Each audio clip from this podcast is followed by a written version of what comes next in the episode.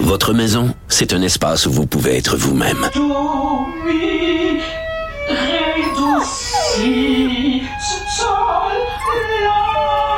Elle mérite d'être bien protégée et vous méritez d'être bien accompagné. Trouvez la protection la mieux adaptée à votre maison avec Desjardins Assurance et obtenez une soumission en quelques clics sur desjardins.com.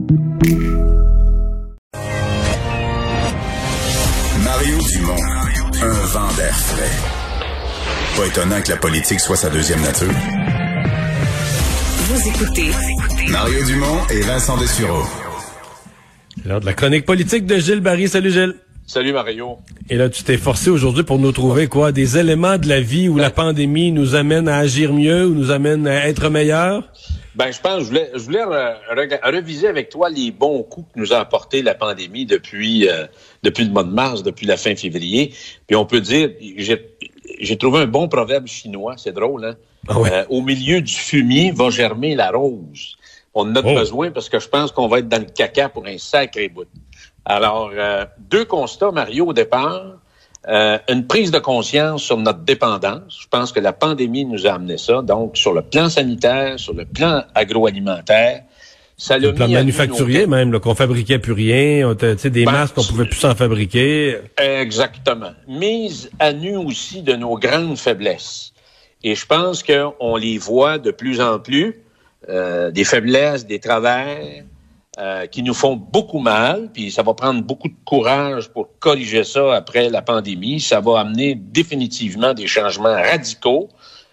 Puis ça a démontré notre ouais. vulnérabilité, autres, principalement au niveau ouais. du système de santé. Ça, C'est ça, j'allais dire. Notre système de santé puis le soin de nos aînés puis tout ça, on s'est rendu compte que ça, ça tenait que de la broche, là. Non, c'est ça. Euh, c'est une très belle expression. La deuxième chose que je constate, Mario, quand même, c'est, puis je me suis promené, ben, je suis allé en Abitibi-Témiscamingue, puis bon, euh, je vais faire les, tu sais, je regarde les affaires, puis je parle au monde, puis je suis dans le milieu des affaires. Ça a démontré que le secteur privé québécois, qui est notre, notre modèle, dans le fond, c'est un modèle d'entrepreneurship qui est très familial, euh, qui est la base du système capitaliste québécois, qu'on peut dire, entre guillemets, c'est un modèle, le secteur privé était capable de se virer sur un 30 sous assez vite, capable de résilience, d'adaptation, puis capacité de rebondissement qui est assez inouïe. Alors, le Journal de Malgré Montréal... tout, ça marche, les entreprises. Ça, on a beaucoup parlé, évidemment, les restaurants Ouais. vivent un drame, mais les petites. PME manufacturières dans les régions, puis les- euh, dans l'agroalimentaire, dans tous les secteurs, là, les, les il y a plein secteurs, de PME qui marchent et ils roulent à fond de train, là. D'ailleurs, ils se sont virés très vite pour les mesures euh, euh, COVID dans leur entreprise. C'est assez impressionnant. Euh, puis deuxièmement, ben il y en a qui se sont redéfinis aussi, ont, décidé de repasser à d'autres produits, etc., etc. Donc ça, je, je pense, Mario, que c'est réconfortant aussi comme nouvelle. Alors, c'est pas un moment facile, c'est un moment extrêmement difficile, c'est extrêmement éprouvant. Et euh, ça, je pense que c'est un constat qui est très positif pour le Québec. L'autre chose, Mario, c'est que le gouvernement du Québec, quand il veut, il est capable d'agir vite.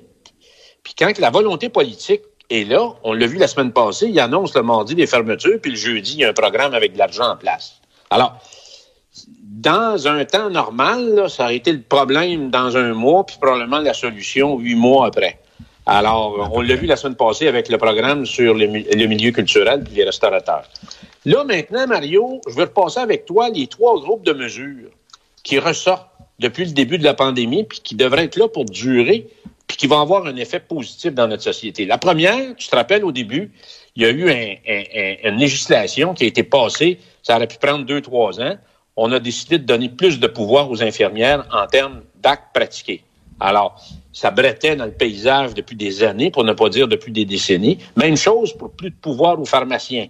Alors, ils ont un Ça, ça a débloqué à cause de la pandémie, puis c'est permanent, ça on reculera jamais là-dessus. C'est un. Exactement. Les hygiénistes dentaires, puis tout ça. D'accord. Té- télémédecine, Mario, on pétait de la broue, ça faisait des années là-dessus.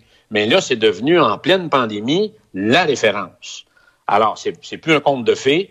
Et ça, je pense que c'est quelque chose qui va rester. Et tant mieux.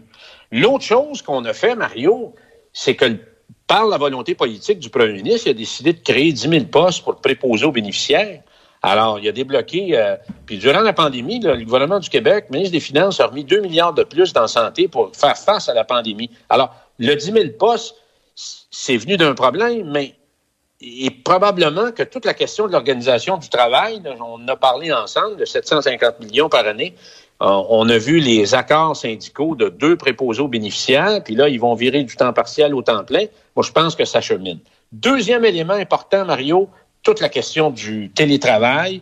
Je pense que ça va être quelque chose qui va être là pour longtemps, mais ça va changer aussi l'organisation du travail et ça va amener définitivement une redéfinition de comment on veut organiser le travail en termes de lieux précis. Pas sûr, moi, et, ça inclut peut-être moins de trafic pour euh, pour des années ben, à venir, euh, des problèmes de congestion routière qui apparaissaient insolubles, qui tout à coup vont s'être améliorés là. Hein? Exactement. Troisième point, Mario, très important, puis c'est un là-dessus on a on a de l'intérêt, c'est le manger chez nous. Il y a eu une prise de conscience importante sur toute la question de la, chaîne alimentaire chez nous. Alors, euh, rappelle-toi, Mario, qu'au mois de novembre, il y a des gens qui débarquaient, des gens de la ville, des, des petits gorlots, là. Ils allaient faire du sit-in dans les fermes, hein, parce qu'il fallait que, il fallait bloquer ça, ça n'avait pas de bon sens tout ça. La police intervenait pas. Alors, moi, je pense qu'il y a une prise de conscience pour dire que l'agroalimentaire, s'alimenter chez nous, c'est beaucoup plus important. C'est très important, on est prêt à payer plus cher. Puis d'ailleurs, il y a eu une annonce très rapide au début de la pandémie. Euh, toute la question de la culture en serre au Québec, ils ont reçu un appui du gouvernement pour avoir des tarifs préférentiels. Et il y a eu toute la question du panier bleu aussi. Ça, encore une fois, Mario, je pense que ce sont des éléments qui vont euh, qui vont rester. Alors, il faut. Mais c'est un beau tour d'horizon. C'est un beau tour d'horizon que tu nous fais faire des choses, des choses positives. Comment tu disais ça, des, des roses qui poussent dans le dans le fumier? Du, fumier, euh, du fumier. J'aime la rose on va se souvenir de ça. On va se souvenir de ça pour se remonter le moral dans cette période. Et merci beaucoup, Gilles. Merci, Mario. Salut, à bientôt. On s'arrête.